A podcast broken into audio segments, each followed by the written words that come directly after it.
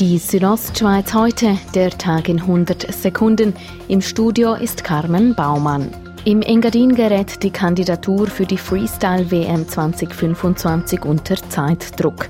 Noch hat die Region Maloja kein klares Bekenntnis dazu abgegeben.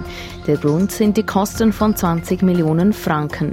Die elf Oberengadiner Gemeinden müssten 4 Millionen beitragen. Weil noch nicht alle Zahlen auf dem Tisch liegen, reagieren einige Gemeindepräsidenten noch zurückhaltend, sagt der Vorsitzende der Präsidentenkonferenz Maloja, Martin Ebli. Ausgespürt hat man, dass man sicher kritisch ist gegenüber den Zahlen, weil die sind nicht transparent oder noch nicht verifiziert.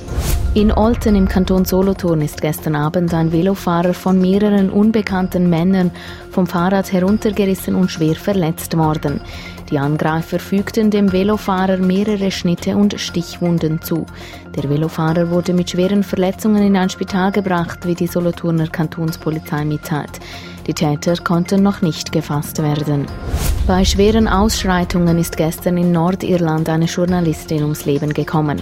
Jetzt hat die Polizei im nordirischen Ort Londonderry zwei Verdächtige festgenommen.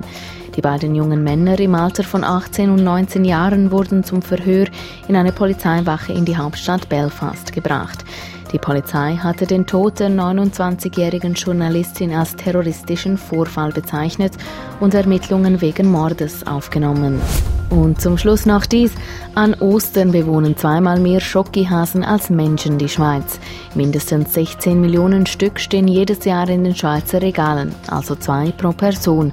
Der Hase war einst ein Sinnbild für die Fruchtbarkeit, weil er zu den ersten Tieren gehört, die nach dem Winter Nachwuchs bekommen. So wurde er zum Symbol für die Auferstehung und für Ostern. Die Südostschweiz heute, der Tag in 100 Sekunden, auch als Podcast erhältlich.